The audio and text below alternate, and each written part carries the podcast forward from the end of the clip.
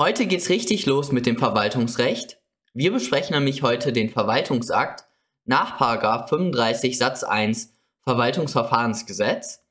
Dafür lesen wir einmal die Norm. Verwaltungsakt ist jede Verfügung, Entscheidung oder andere hoheitliche Maßnahme, die eine Behörde zur Regelung eines Einzelfalls auf dem Gebiet des öffentlichen Rechts trifft und die auf unmittelbare Rechtswirkung nach außen gerichtet ist. Diesen Paragraph 35 Satz 1 kann man alle Voraussetzungen perfekt entnehmen. Ihr solltet sie aber meiner Meinung nach eigentlich auswendig können, nämlich die Voraussetzungen sind die folgenden. Einmal brauchen wir eine Maßnahme, die muss von einer Behörde erlassen worden sein. Die Maßnahme muss hoheitlich sein, die muss auf dem Gebiet des öffentlichen Rechts sein. Sie muss eine Regelung enthalten, das muss auf einen Einzelfall bezogen sein und schließlich brauchen wir noch die Außenwirkung. Das sind die sieben Voraussetzungen des Verwaltungsaktes. Man kann es auch so wie folgt aufbauen. Hoheitliche Maßnahmen in einem prüfen, dann hat man sechs Voraussetzungen. Also man hat den Prüfungspunkt 1 und 3 von gerade hat man zusammengezogen in einen Punkt. Das ist auch komplett legitim. Außerdem könnt ihr natürlich auch ähm, die Prüfreihenfolge könnt ihr ändern. Also ihr könnt beispielsweise die Behörde als Punkt 1 prüfen oder als Punkt 4 oder was auch immer. Was ich noch anmerken möchte, das ist für das gesamte juristische Studium relevant. Nämlich, ihr seht hier in der Formulierung, Verwaltungsakt ist jede Verfügung, Entscheidung oder andere hoheitliche Maßnahme. Das heißt, Verfügung und Entscheidung sind auch hoheitliche Maßnahmen. Diese Formulierung oder andere impliziert oder sagt nämlich aus, dass Entscheidung und Verfügung unter diesem Begriff der hoheitlichen Maßnahme äh, fallen.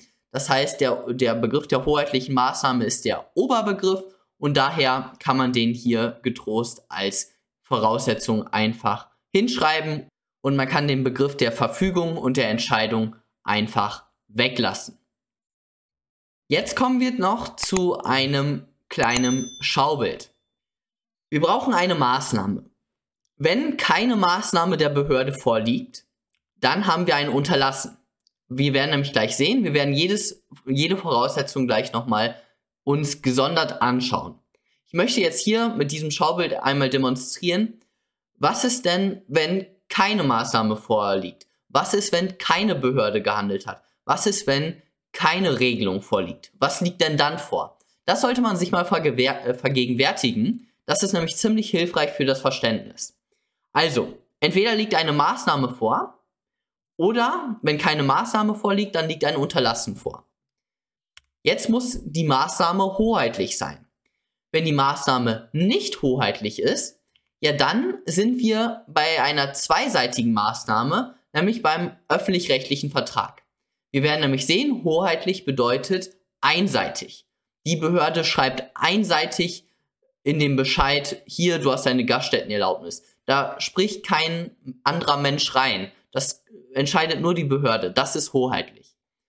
Nächste Voraussetzung war die Behörde. Wenn keine Behörde handelt, dann handelt ein Privater. Dann muss die Maßnahme auf dem Gebiet des öffentlichen Rechts erfolgen. Wenn die Maßnahme nicht auf dem Gebiet des öffentlichen Rechts ist, dann ist sie natürlich auf dem Gebiet des Privatrechts. Dann muss die Maßnahme zur Regelung getroffen werden. Sie muss eine Regelungswirkung entfalten. Wenn die Maßnahme keine Regelung enthält, dann liegt ein Realakt vor oder ein informationelles Handeln. Dann muss ein Einzelfall geregelt werden. Wenn kein Einzelfall geregelt wird, dann sind wir beim Gesetz, weil das Gesetz ist abstrakt generell. Das ist komplett das Gegenteil vom Einzelfall. Und zum Schluss muss eben Außenwirkung vorliegen. Wenn keine Außenwirkung vorliegt, dann ist die Maßnahme nur intern. Das heißt, es wäre beispielsweise eine Verwaltungsvorschrift oder eine Dienstanweisung, aber eben keine Maßnahme mit Außenwirkung.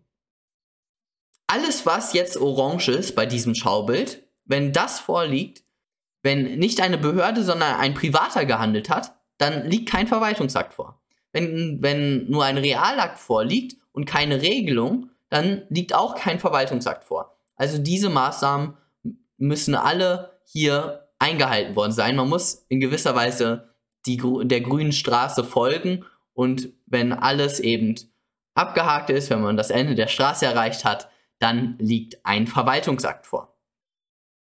Kommen wir jetzt zu einer kleinen Übersicht. Der Verwaltungsakt ist wirklich das zentrale Thema im Verwaltungsrecht. Der Verwaltungsakt ist die Haupthandlungsform der Verwaltung. Es gibt noch andere Handlungsformen der Verwaltung, zum Beispiel eben der öffentlich-rechtliche Vertrag oder der Realakt.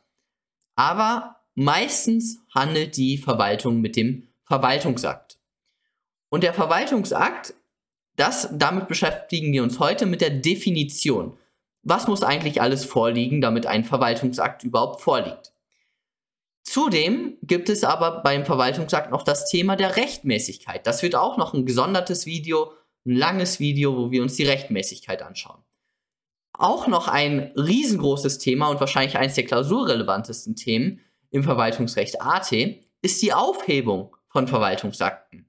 Weil ein Verwaltungsakt enthält ja eine Regelungswirkung, das heißt, die Behörde entscheidet verbindlich, hier rechtsverbindlich erhältst du jetzt hier deine Gaststättenerlaubnis.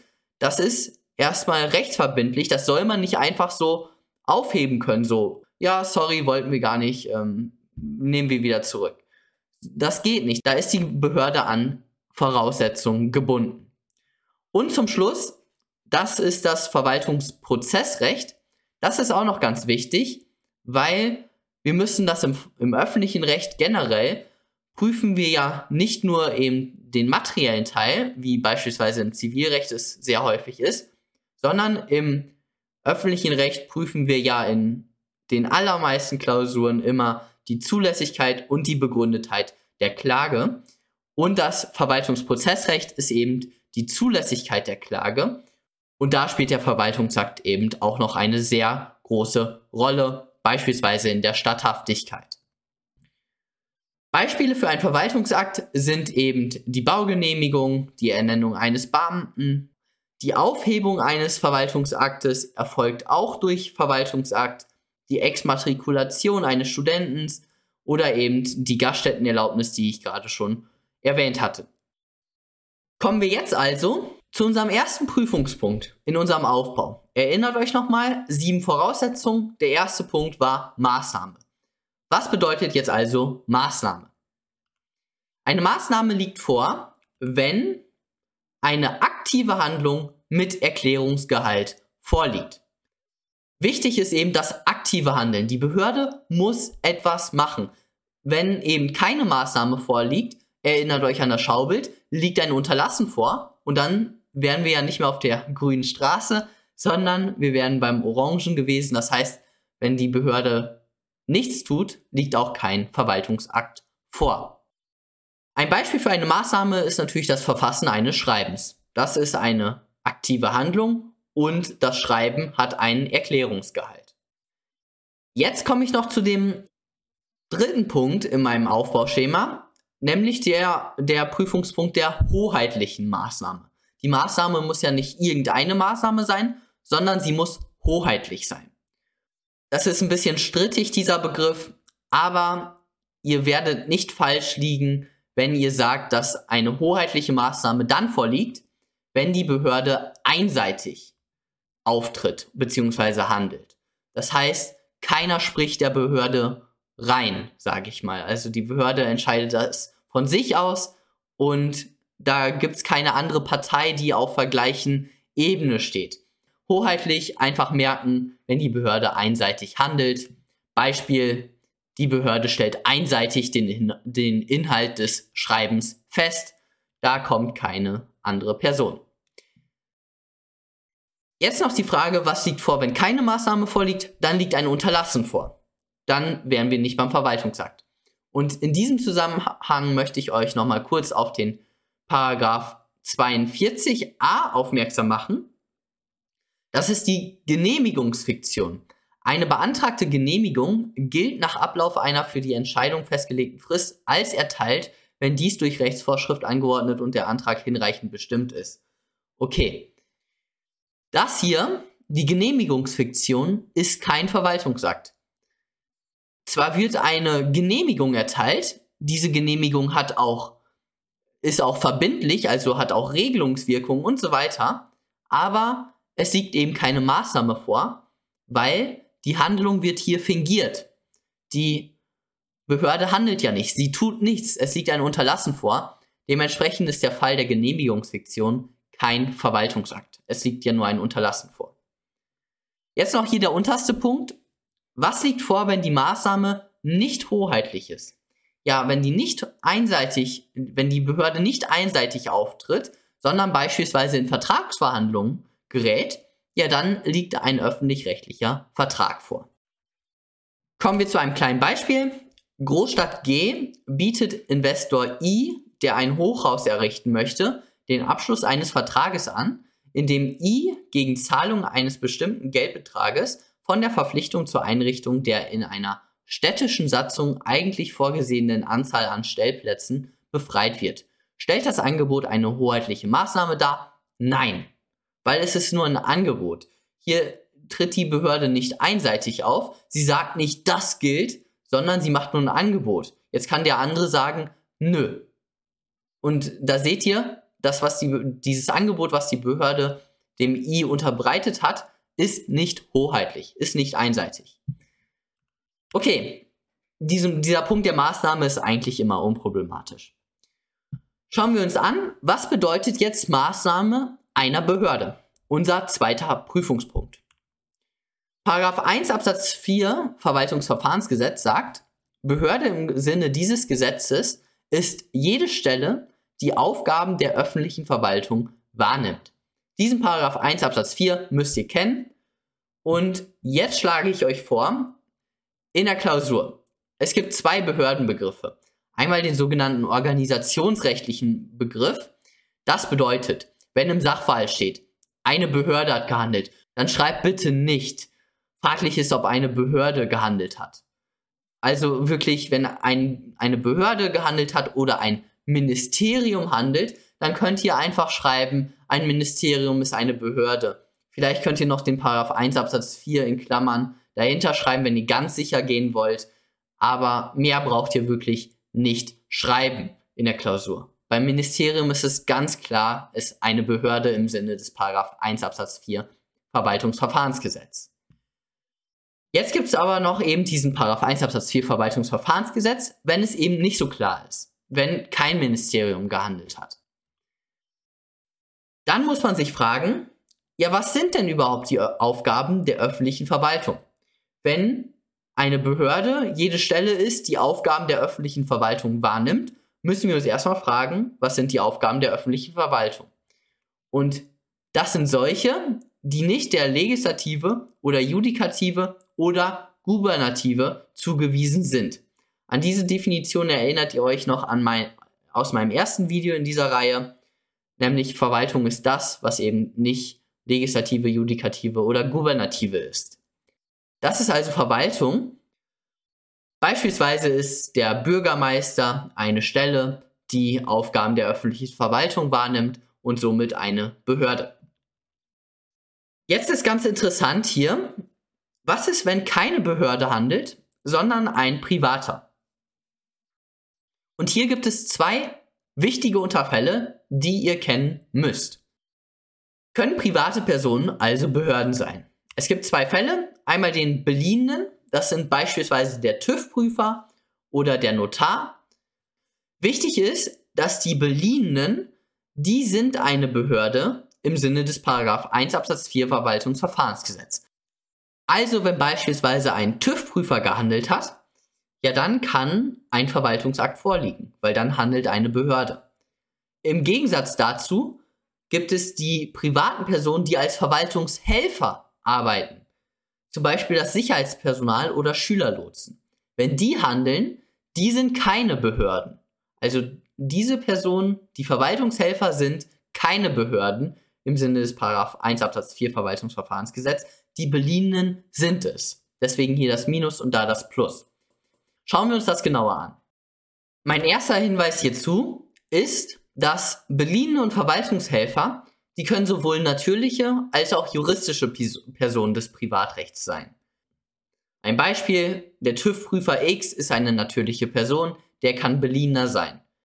Ein Beispiel für eine juristische Person ist zum Beispiel die Autobahn GmbH des Bundes nach 44a Absatz 3 StVO. Schauen wir uns auch nochmal gleich an. Wie unterscheidet man jetzt zwischen einer beliehenen Person und einem Verwaltungshelfer? Eine beliehene Person trifft eigene Ermessenserscheidung. Das ist der Hauptpunkt. Nämlich der TÜV-Prüfer entscheidet von sich aus selbst. Erfüllt jetzt hier das Auto, was ich konkret inspiziere, die Anforderungen des Gesetzes. Erfüllt es das oder nicht? Das ist eine Ermessensentscheidung, das trifft der TÜV-Prüfer selber. Er steht nicht im Auftrag einer Behörde. Das ist eben, das ist der entscheidende Punkt. Hinzu kommt eben noch, dass die beliehenen Personen hoheitsrechtliche Aufgaben in eigener Verantwortung wahrnehmen. Schauen wir uns an, wie das Gesetz ist formuliert. Jetzt Beispiele haben wir gerade gesehen. Das Fernstraßenbundesamt kann nach dem 4 Absatz 2 Fernstraßenbundesamt Errichtungsgesetzes seine Aufgaben der auf, aufgrund des Infrastrukturgesellschaftserrichtungsgesetzes beliehenen Gesellschaft privaten Rechts ganz oder teilweise übertragen. Also das Bundesamt kann seine Aufgaben an eben eine Gesellschaft des privaten Rechts übertragen. Das steht hier in diesem Paragraph 44a Absatz 3 drin. Also hoheitsrechtliche Aufgaben werden an eine Gesellschaft übertragen. Das heißt, die Gesellschaft ist dann eine beliehene Person. Auch deutlich wird es bei dem Paragraph 8 Absatz 2 Schornsteinfeger Handwerkergesetz. Die bevollmächtigten Bezirksschornsteinfeger gehören als Gewerbetreibende dem Schornsteinfegerhandwerk an. Sie üben ihre hoheitlichen Tätigkeiten als natürliche Personen aus. Also ihr seht, die Beliehenen haben hoheitsrechtliche Aufgaben in eigener Verantwortung übertragen bekommen. Und eben der Hauptentscheidungspunkt, den ich wahrscheinlich fett hätte machen sollen, ist, sie treffen eine eigene Ermessensentscheidung. Und jetzt sehen wir uns die Verwaltungshelfer an, weil die Verwaltungshelfer handeln im Auftrag. Verwaltungshelfer unterliegen der Weisung der Verwaltung. Sie unterstützen bei Verwaltungsaufgaben. Der Hauptabgrenzungspunkt ist hier der erste.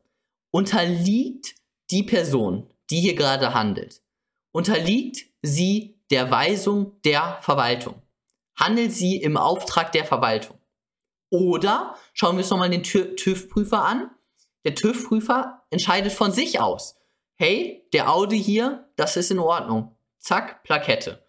Da kommt, da ist keine Behörde und sagt, ah ja, dieser Audi hier ist in Ordnung, da gib mal die Plakette jetzt. Da, das macht keine Behörde. Der Beliehene, der TÜV-Prüfer, trifft seine eigene Ermessensentscheidung. Der Verwaltungshelfer, der unterliegt den Weisungen der Verwaltung. Schauen wir uns Beispiele an, dann wird das ganz klar. Schülerlotsen die handeln im Auftrag der Schulverwaltung. Die Schulverwaltung sagt, hey, stellt euch hier an den Zebrastreifen, damit unsere Grundschüler hier sicher überkommen. Oder noch klarer, der Abschleppunternehmer. Mein Lieblingsbeispiel. Da ist die Polizei, sieht, aha, hier hat ein Auto im Halteverbot geparkt. Wir können das nicht selber abschleppen. Deswegen rufen wir jetzt den Abschleppunternehmer A an und der kommt mit seinem Abschleppwagen und schleppt das Auto ab. Der, der Abschleppunternehmer trifft aber keine eigene Ermessensentscheidung. Der sagt jetzt nicht, hm, okay, schauen wir uns das mal die Situation an. Ah ja, hier ist ein Halteverbotsschild. Hm, muss ich das jetzt abschleppen? Was auch, was auch immer. Also er trifft keine eigene Entscheidung. Er hört nur den Polizisten sagen, hey, schlepp das Auto ab und dann macht er das. Der unterliegt den Weisungen der Verwaltung. Auch ein klassisches Beispiel sind die Architekten oder Statiker die im Auftrag der Baubehörde handeln. Die Baubehörde sagt, hey, prüft mal hier unser Denkmal oder, oder halt dieses Bauwerk. Steht das auch noch in fünf Jahren oder bricht das ein? Besteht hier Einsturzgefahr? Was auch immer. Genau. Jetzt kommen wir zu der nächsten Voraussetzung. Also rekapitulieren wir das nochmal. Eine Maßnahme einer Behörde, die hoheitlich ist und jetzt auf dem Gebiet des öffentlichen Rechts. Okay? Auf dem Gebiet des öffentlichen Rechts. Ich hoffe, das kennt ihr schon aus meinem zweiten Video. Hier gibt es nämlich die Abgrenzungstheorien und da verweise ich jetzt einfach auf mein vorheriges Video. Wenn es nicht auf dem Gebiet des öffentlichen Rechts liegt, dann sind wir im Privatrecht. Dann hat die Behörde beispielsweise einen Kaufvertrag geschlossen. Jetzt kommen wir zu dem, ich, ja, wahrscheinlich wichtigsten Punkt des Verwaltungsakts. Warum wird der Verwaltungsakt überhaupt erlassen? Um eine gewisse Regelungswirkung zu erzielen. Das ist in gewisser Maßen der Kern des Verwaltungsaktes. Das ist das, was getan werden soll, was geregelt werden soll. Beispiel eben die Gaststättenerlaubnis. Hier, du hast rechtsverbindlich die Gaststättenerlaubnis, die ist rechtswirksam, du darfst jetzt dein Gaststättengewerbe betreiben. Das ist eine Regelungswirkung. Hier, und diese Definition müsst ihr auswendig lernen, die hat nämlich zwei Komponenten. Wenn die Maßnahme unmittelbar auf die Herbeiführung einer Rechtsfolge gerichtet ist, das heißt, wenn Rechte und Pflichten begründet, aufgehoben, festgestellt oder geändert werden. Zwei Komponenten, einmal hier diesen ersten Halbsatz, also auf die Herbeiführung einer Rechtsfolge gerichtet ist, und dann würde ich euch empfehlen, eben noch diese zweite Komponente wirklich noch hinzuzufügen zur Definition. Das ist auch gang und gäbe. Also diese Definition ist wirklich eine Standarddefinition, die steht in wahrscheinlich jedem zweiten Lehrbuch oder so. Manche machen halt nur diesen ersten Teil und das ist auch richtig, aber dieser zweite Teil hilft euch immens in der Klausur. Dann könnt ihr nämlich einfach sagen, hier wird das Recht begründet, dass der A ein Gaststättengewerbe betreiben darf. Somit ent enthält die Maßnahme eine Regelung. Beispielsweise könntet ihr das so in der Klausur schreiben. Wenn die Maßnahme keine Regelung enthält, dann liegt ein Realakt oder ein informationelles Handeln vor. Ich mache mal ein Beispiel. Eine Abrissverfügung ist ein Verwaltungsakt. Der Abriss des Hauses ist ein Realakt. Noch ein Beispiel. Die Bewilligung einer Subvention ist ein Verwaltungsakt. Die Auszahlung der Subvention ist ein Re Realakt. Schauen wir uns das mal an. Also, wenn eine Subvention bewilligt wird, sagen wir, ihr erhaltet oder ihr habt jetzt ein Unternehmen und das, dann bekommt ihr einen Brief von der Behörde und darin steht, hey, sie haben alle, ähm, sie haben sich erfolgreich für die Subvention beworben, sie erfüllen alle Voraussetzungen, sie werden dann in den nächsten fünf Jahren jedes Jahr 200.000 Euro erhalten, also insgesamt eine Million Euro. Dieses Schreiben, was ihr dann bekommen habt mit diesen 200.000 Euro jedes Jahr, das ist doch ein Verwaltungsakt. Weil hier liegt eine Maßnahme vor, also eine Handlung mit Erklärungsgehalt. Dann ist die auch hoheitlich, weil die Behörde, Behörde hat das einheitlich entschieden. Dann hat natürlich eine Behörde gehandelt. Das ist auf dem Gebiet des öffentlichen Rechts. Zwei-Stufen-Theorie bei den Subventionen. Es geht hier um das Ob der Bewilligung, deswegen auf dem Gebiet des öffentlichen Rechts. Dann enthält das eine Regelungswirkung. Ja, weil hier mit diesem Schreiben wird das Recht begründet, dass ihr jedes Jahr 200.000 Euro bekommt. Das ist ein Recht, das wird begründet, deswegen liegt eine Regelungswirkung vor. Dann ist das auch für den Einzelfall, nämlich ihr in diesem konkreten Sachverhalt bekommt das und dann hat das auch Außenwirkung. Das heißt, das ist ein Verwaltungsakt. Aber die Auszahlung der Subvention das ist nur ein Realakt. Schauen wir uns das an. Das ist zwar eine Maßnahme von einer Behörde, aber hier fehlt es an der Regelungswirkung. Weil das ist ja nur der tatsächliche Vorgang. Das ist nur der tatsächliche Vorgang der Auszahlung. Hier wird nicht gesagt, hey, du bekommst in den nächsten 200, äh, fünf Jahren jedes Jahr 200.000 Euro. Nein, das, das wäre ja eine Rechtsfolge. Hier mit der Auszahlung da wird keine Rechtsfolge herbeigeführt, somit fehlt es an der Regelungswirkung. Okay, dann gibt es in dieser Definition noch dieses unmittelbar. Und das ist wirklich eigentlich nie relevant. Ähm, ich habe es jetzt nochmal hier lehrbuchhalber hinzugefügt. Also, unmittelbar, und dieses Beispiel solltet ihr vielleicht mal gehört haben. Die Anordnung, dass eine medizinische Untersuchung durchzuführen ist für die Ernennung ins Beamtenverhältnis.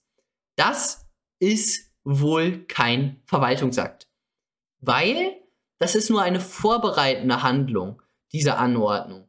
Also der, die Ernennung ins Beamtenverhältnis, das ist zu 1000% ein Verwaltungsakt. Aber diese Anordnung, dass die medizinische Untersuchung durchgeführt wird, also hey, geh zum Arzt, lass dich untersuchen, diese Maßnahme ist wohl nicht auf die Herbeiführung einer Rechtsfolge gerichtet. Zumindest nicht unmittelbar, sondern es ist nur eine Vorbereitungshandlung für den eigentlichen Verwaltungsakt, der später kommen soll, nämlich die Ernennung ins Beamtenverhältnis. Ich denke, das ist klar geworden. So dieses ist so ein klassisches Beispiel, ähm, aber sonst ist das auch nicht so wirklich relevant. Okay, kommen wir jetzt zu dem nächsten Merkmal, dem Einzelfall. Hier haben wir die folgende Tabelle. Wir haben einmal den Sachverhalt, der kann konkret oder abstrakt sein, und der Adressatenkreis, der kann individuell und gener oder generell sein. Der Adressatenkreis ist individuell, wenn die Adressaten bestimmt oder bestimmbar sind. Mit dieser Vorinformation schauen wir uns jetzt den ersten Fall an. Also, der Sachverhalt ist konkret und der Adressatenkreis ist individuell. Das ist ein Verwaltungsakt im Sinne des Paragraphen 35 Satz 1 VWVFG. Beispiel hierfür die Erteilung einer Gaststättenerlaubnis. Ganz klar. Hallo A, hier hast du deine Gaststättenerlaubnis, um dein Gaststättengewerbe an der Alexanderstraße 5 zu betreiben. Das ist ganz klar ein konkreter Sachverhalt und es richtet sich an, den, an die Person A. Das heißt, es ist auch individuell. Die Person A ist bestimmt. Somit ist der Adressatenkreis individuell und der Sachverhalt ist konkret. Es liegt ein Einzelfall vor. Punkt. Zweiter Fall. Der Adressatenkreis ist jetzt individuell, also bestimmt, aber der Sachverhalt ist abstrakt. Schauen wir uns ein Beispiel an. Lieber A, lieber oder liebes Streuunternehmen S, streue immer, wenn Glatteis ist, Salz auf den Straßen. So, liebes Streuunternehmen S, das, der Adressatenkreis ist bestimmt, ist individuell. Also hier sind wir bei dem, diesem Punkt. Und jetzt müssen wir schauen, ist der Sachverhalt konkret oder abstrakt? Und hier ist der Sachverhalt ja nicht konkret. Wir wissen jetzt nicht, ist es genau diese Situation am 8. Äh, am 8.1.2023. Nein, sondern wir haben eben, wir wissen nicht, wie häufig es Glatteis sein wird. Somit ist hier der Sachverhalt abstrakt und daher sind wir in diesem Kästchen, aber es liegt auch noch ein Verwaltungsakt vor. Jetzt kommen wir zu dem nächsten Fall, den solltet ihr eigentlich schon kennen aus dem Staatsrecht. Wenn der Sachverhalt abstrakt ist und der Adressatenkreis generell, abstrakt generell, das ist eine Rechtsnorm. Beispiel der Paragraph 433, weil er gilt für alle möglichen Personen in ganz Deutschland und er ist auch abstrakt, weil es gibt jeden Tag Millionen von Sachverhalte mit dem Paragraph 433 BGB. Und jetzt kommen wir zu der Allgemeinverfügung. Das ist, die liegt dann vor, wenn der Sachverhalt konkret ist und der Adressatenkreis generell. Also, es liegt ein konkreter Sachverhalt vor, aber die Anzahl der Adressaten ist nicht bestimmbar. Weil hier, wenn, Adressat, wenn der Adressatenkreis bestimmt oder bestimmbar ist, dann sind wir beim individuellen Punkt. Aber wenn er nicht bestimmbar, bestimmt oder bestimmbar ist, dann sind wir beim generellen Punkt und der Sachverhalt ist konkret. Schauen wir uns jetzt drei Beispiele dazu an oder drei Varianten. Erstmal lesen wir aber die Norm. Paragraph 35 Satz 2 Verwaltungsverfahrensgesetz. Und der erste Teil ist schon super wichtig. Allgemeinverfügung ist ein Verwaltungsakt. Also, in der Klausur, beispielsweise in der Statthaftigkeit der Klage, da ist die Allgemeinverfügung auch ein Verwaltungsakt. Das ist ganz wichtig. So, jetzt lesen wir weiter. Allgemeinverfügung ist ein Verwaltungsakt, der sich an einen nach allgemeinen Merkmalen bestimmten oder bestimmbaren Personenkreis richtet, Variante 1, oder die öffentlich-rechtliche Eigenschaft einer Sache, Variante 2, oder ihre Benutzung durch die Allgemeinheit betrifft, Variante 3. Schauen wir uns ein Beispiel für jede Variante an. Variante 1, das ist der, die sogenannte adressatenbezogene Allgemeinverfügung. Das wäre beispielsweise ein Alkoholverbot an öffentlichen Plätzen. Variante 2, die sachbezogene Allgemeinverfügung. Das ist die Widmung einer Straße oder beispielsweise eine Grünfläche wird zur Parkfläche. Und Variante 3, da ist das Klassikerbeispiel, das Stoppschild. Das ist die sogenannte benutzungsregelnde Allgemeinverfügung. Also wenn eben die Benutzung geregelt wird, also Rechte und Pflichten werden bei der Variante 3 geregelt. Jetzt komme ich nochmal zu einer ganz interessanten Frage. Nämlich, warum ist ein Warnschild keine Allgemeinverfügung? Und das muss euch wirklich klar sein. Nämlich, warum ist das keine Allgemeinverfügung? Hier der erste Teil von 35 Satz 2. Allgemeinverfügung ist ein Verwaltungsakt. Das heißt, es müssen auch die Voraussetzungen des Verwaltungsaktes vorliegen. Und ein Warnschild hat keine Regelungswirkung. Ein Stoppschild hat Regelungswirkung. Ein Warnschild hat es nicht. Allgemeinverfügung ist ein Verwaltungsakt. Es müssen also alle Voraussetzungen aus 35 Satz 1 erfüllt sein. Und bei einem Warnschild liegt keine Regelungswirkung vor. Es werden keine Rechten und Pflichten begründet, begründet es, oder aufgehoben, festgestellt oder geändert. Es werden einfach nur darauf hingewiesen, hey, hier besteht Glatteisgefahr oder was weiß ich, was für ein Schild gerade hier gemeint ist. Das ist keine Regelungswirkung und damit keine Allgemeinverfügung. Genau. Komme ich jetzt zu dem letzten Beispiel. Die zuständige Behörde verbietet eine Demonstration, die für den Folgetag geplant ist. Handelt es sich um die Regelung eines Einzelfalls. Hier konkret ist der Sachverhalt, weil eine bestimmte Demonstration verboten wird. Allerdings ist der Teilnehmerkreis noch unbestimmt, weil man weiß ja noch nicht, wer alles bei der Demonstration da sein wird. Das heißt, es liegt ein äh, eine Allgemeinverfügung vor, konkret generell. Somit sind wir beim Paragraphen 35.1.2 und da müssen wir uns schauen, liegt hier eine personenbezogene Allgemeinverfügung vor? Ja, liegt sie. Und daher sind wir Paragraph 35.1.2 Variante 1 ist einschlägig. Diese Versammlungsfälle sind immer ganz interessant, weil wenn die Versammlung letztendlich schon da ist, also jetzt nicht wie hier, hier wird die ja noch geplant und findet noch nicht statt. Aber wenn die Demonstration stattfindet und jetzt soll diese Demonstration aufgelöst werden, ja, dann ist der Adressatenkreis nicht generell. Dann ist es konkret individuell, weil der Adressatenkreis ist bestimmbar. Hey, alle hier, die auf diesem Platz gerade demonstrieren, das sind die, an die sich der Verwaltungsakt richtet. Das ist bestimmbar. Alle, die hier auf dem Platz stehen. Okay, jetzt die Frage und auch berechtigt, ja, was interessiert es uns denn eigentlich, ob jetzt eine Allgemeinverfügung oder ein Verwaltungsakt vorliegt? Und ganz ehrlich, meistens interessiert uns das nicht so wirklich. Ähm, aber es gibt so ein paar Sonderregelungen, sollte die vielleicht mal gehört haben. Es gibt kein Anhörungserfordernis. Es gibt auch kein Be Begründungserfordernis bei den Allgemeinverfügungen, weil die eben an eine unbestimmte Anzahl von Personen gerichtet ist. Da kann man nicht, ne, man kann eine unbestimmte Anzahl von Personen nicht anhören. Und natürlich ist auch noch die öffentliche Bekanntgabe möglich. Genau, jetzt kommen wir zu dem letzten, zu der letzten Voraussetzung, nämlich der Außenwirkung.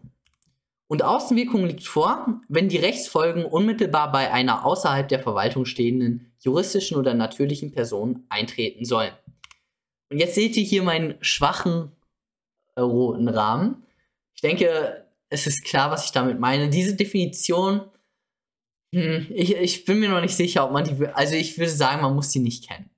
Ihr müsst sie nicht kennen, ihr müsst sie nicht auswendig lernen. Man kann das auch in einer Klausur im Notfall herleiten, wenn man ein gewisses Verständnis über die Außenwirkung entwickelt hat. Okay. Was fragen wir uns bei der Außenwirkung? Wir fragen uns jetzt am Beispiel das Hauptbeispiel ist immer, sind immer die Beamten, trifft die Regelung, also es wird eine Maßnahme getroffen, die hat eine Regelungswirkung, trifft diese Regelung den Beamten nur in seiner Stellung als Beamten oder auch darüber hinaus als P Privatperson. Das ist die sogenannte Unterscheidung zwischen dem Grundverhältnis und dem Betriebsverhältnis. Das Betriebsverhältnis ist klar, das ist nur eben, ich bin Beamter in der Behörde B und alles, was sich in dieser Behörde B abspielt, das ist das Betriebsverhältnis. Aber wenn es noch darüber hinausgeht, also mich danach noch als Privatperson betrifft, ja, dann sind wir beim Grundverhältnis und dann liegt Außenwirkung vor. Wenn es um die Begründung oder Beendigung oder wesentliche Änderungen, insbesondere Geld geht, dann wird der Beamte auch in seiner Stellung als Privatperson betroffen und dann liegt Außenwirkung vor. Also, es werden die Dienstbezüge gekürzt. Ist das ein Verwaltungsakt? Oder liegt Außenwirkung vor? Ist jetzt einfacher. Dann müssen wir nicht alles durchprüfen. Ja, wenn die Dienstbezüge gekürzt werden, dann liegt Außenwirkung vor. Ganz klar. Weil mit dem Geld kauft der Beamte sich später als Privatperson seine Brötchen. Und er kauft sich und er bezahlt seine Miete dadurch. Und so weiter. Also, wenn das Geld gekürzt wird, dann trifft ihn das auch in seiner Stellung als Privatperson und nicht nur als Beamter. So, ich denke, das ist klar geworden. Wir schauen uns jetzt noch vier, fünf Beispiele dazu an. Beamter B bekommt sein Gehalt gekürzt. Haben wir gerade uns angeschaut. Beamter B soll zunächst die Akte X bearbeiten und nicht die Akte A. Da fehlt es an der Auswirkung, weil das geht nur, das, da ist nur das Betriebsverhältnis betroffen. Das spielt sich nur in der Behörde ab. Das trifft ihn nicht als Privatperson. Nächstes Beispiel. Polizist P bekommt die Anweisung, eine Demonstration aufzulösen. Jetzt hat die Anweisung, des, die, des, die Anweisung an den Polizisten hat keine Außenwirkung. Natürlich letztendlich diese Demonstrationsauflösung, die hat Außenwirkung, weil die betrifft ja Privatpersonen. Das ist überhaupt nicht problematisch mit der Außenwirkung. Aber diese Anweisung an den Polizisten, die hat keine Außenwirkung. Das, das spielt sich nur in der Behörde ab. Der, der führt die Anweisung auf, aus und danach, nach Dienstschluss, ist er, geht er nach Hause und ja, ist komplett unbetroffen. Nächstes Beispiel. Vorgesetzter V weist Beamtin B an, ein privates Sofa und ein Laufband aus ihrem Dienstbüro zu entfernen. Handelt es sich um einen Verwaltungsakt? Wir fragen uns also, überschreitet hier die Regelung den verwaltungsinternen Bereich und trifft somit die betrifft somit die Rechte der B? Nein, hier geht es nur um die Beschränkung der Nutzung ihres Dienstzimmers. Das wird hier geregelt und daher liegt keine Außenwirkung vor. Ich glaube, dieses Beispiel war auch in der LTO mal in irgendeinem Artikel. Und das hat sich wirklich so abgespielt, dass dann die Beamtin, vielleicht auch in der Corona-Zeit, also vielleicht gab es auch noch später mal einen Fall zu, ähm, die hat sich dann einfach ein Laufband ins Büro getan, um halt noch nebenbei Sport zu machen. Okay, und letztes Beispiel. Die Universität exmatrikuliert Studentin S. Ist das ein Verwaltungsakt? Ja, alles ist hier vor, liegt hier vor. Fraglich ist einzig, ob Außenwirkung vorliegt, weil sie ist ja Mitglied der Körperschaft Universität. Aber alles in allem wird man sagen müssen, ja, hier liegt auch Außenwirkung vor, weil die S wird auch noch in ihrer individuellen Rechtsstellung betroffen, da es hier um die Beendigung ihres Statuses als Mitglied der Uni geht. Hier liegt Außenwirkung vor. Also das betrifft sie nicht nur in ihrer Stellung als Mitglied der Körperschaft, sondern auch später noch als Privatperson. Wenn keine Außenwirkung vorliegt, dann haben wir eben etwas Internes, rein Internes, beispielsweise eben eine Dienstanweisung oder ein Rundschreiben. Okay, kommen wir jetzt noch zu ein paar ganz kleinen Beispielen. Wir sind gleich durch. Die zuständige Behörde erstellt einen Bescheid, mit dem G eine Gaststättenerlaubnis erhält. Hier liegt eine hoheitliche Maßnahme vor, nämlich das einseitige Verfassen des Bescheides. Hier hat eine Behörde gehandelt, steht im Sachverhalt. Da müsst ihr einen Satz in der Klausur schreiben, nämlich hier hat eine Behörde gehandelt. Das war auch auf dem Gebiet des öffentlichen Rechts, weil Sonderrechtstheorie und so weiter. Es hat auch eine Regelungswirkung, nämlich es wird das Recht begründet, dass du ein Gaststättengewerbe betreiben darfst. Und dann Einzelfall, ja, konkret individuell. Hier, du darfst das Gaststättengewerbe auf dem Alexanderplatz 5 betreiben und hat auch Außenwirkung, weil es richtet sich an eine Person außerhalb der Behörde. Das ist auch noch so ein Standardsatz. Also nur bei den Beamten ist diese Außenwirkung halt meistens problematisch oder bei der Studentin jetzt gerade. Aber wenn sich der, die Regelung an eine Person außerhalb der Behörde richtet, dann ist das sowieso unproblematisch mit der Außenwirkung. Okay, noch ein paar Klausurhinweise von mir. Es ist wirklich sehr selten, dass man in der Klausur im Jurastudium prüfen muss, ob ein Verwaltungsakt vorliegt. Es kann vorkommen, und das müsst ihr können, also ganz klar, das ist Grundlagenwissen, müsst ihr können, aber dass das vorkommt, ist wahrscheinlich eher selten. Ihr müsst häufig bei der statthaften Klageart müsst ihr prüfen, ob ein Verwaltungsakt vorliegt. Und da bitte ich euch, es wie folgt zu machen. Es gibt, wenn, wenn jemand zum Beispiel eine Baugenehmigung erteilt bekommt, dann schreibt ihr da einen Satz hin. Zwei Sätze schon zu viel. Ihr schreibt einen Satz hin, die Baugenehmigung ist ein Verwaltungsakt im Sinne des äh, Paragraphen 35 Satz 1 Verwaltungsverfahrensgesetz. Mehr ist da zu viel, wirklich. Bei so Sonderkonstellationen, zum Beispiel der Beamte wird entlassen und der, oder die, der Student wird exmatrikuliert, da solltet ihr wie folgt vorgehen. Fraglich ist einzig, ob Außenwirkung vorliegt. Also ein Beamter wird entlassen. Das enthält natürlich eine Maßnahme einer Behörde zur Regelung eines Einzelfalls. Ist alles unproblematisch. Da ist es einzig fraglich, ob Außenwirkung vorliegt. Da müsst ihr wirklich nur diese Außenwirkung ansprechen. Zweites Beispiel. Der TÜV-Prüfer erlässt einen VA. Da müsst ihr in der Klausur natürlich auch nur ganz kurz fraglich ist einzig, ob eine Behörde gehandelt hat. Und dann müsst ihr eben sagen, TÜV-Prüfer ist eine Berliner Person und Berliner Personen sind Behörden im Sinne des Paragraphen 1 Absatz 4 Verwaltungsverfahrensgesetz, weil die eben hoheitliche Aufgaben wahrnehmen, die eben Aufgaben der öffentlichen Verwaltung sind und jede Stelle, die Aufgaben der öffentlichen Verwaltung wahrnimmt, ist eine Behörde. Also auch der TÜV-Prüfer. Bei der Auflösung einer Versammlung fraglich ist einzig, ob ein Einzelfall vorliegt. Also ihr merkt, was ich sagen möchte. Haltet euch da kurz. Wenn es eben so eine Sonderkonstellation gibt, wie hier Beamter wird entlassen, dann geht ihr auf das einzig problematische, auf die einzig problematische Voraussetzung und kommt direkt auf diese zu sprechen. Und problematisiert das da eben drei, vier, fünf Sätze. Okay, Aufhebung als Actus Contrarius, dazu kommen wir bei der Aufhebung. Und im Polizeirecht, genau, da gibt es, mh, hm, da, oder da gab es lange dieses Konstrukt auf der Primärebene mit dem Verwaltungsakt mit Duldungsverfügung. Da muss man da auch vielleicht ein bisschen drauf eingehen, im Polizeirecht, aber da kommen wir dann im Polizeirecht zu. Okay, das hatte ich auch schon im ersten Video erwähnt. Es gibt begünstigende VAs und belastende VAs. Belastende VAs sind nachteilig für die betroffene Person und begünstigende VAs sind legal definiert in 48 Absatz 1 Satz 2. Zusätzlich gibt es noch VAs mit Drittwirkung. Beispiel, ihr erhaltet die, eine Baugenehmigung und das kann beispielsweise euren Nachbarn noch betreffen weil der möchte einen gewissen Abstand haben oder Privatsphäre. Also ihr seht, dieser Verwaltungsakt betrifft auch noch eine dritte Person, die außen steht. Der Verwaltungsakt richtet sich an die Person A. Hey, hier, lieber A, hier hast du deine Baugenehmigung. Aber der Nachbar N ist dadurch beeinträchtigt, weil eben er die Sonne versperrt bekommt oder sowas. Genau. Perfekt. Hier jetzt die Kontrollfragen könnt ihr dann später beantworten für euch.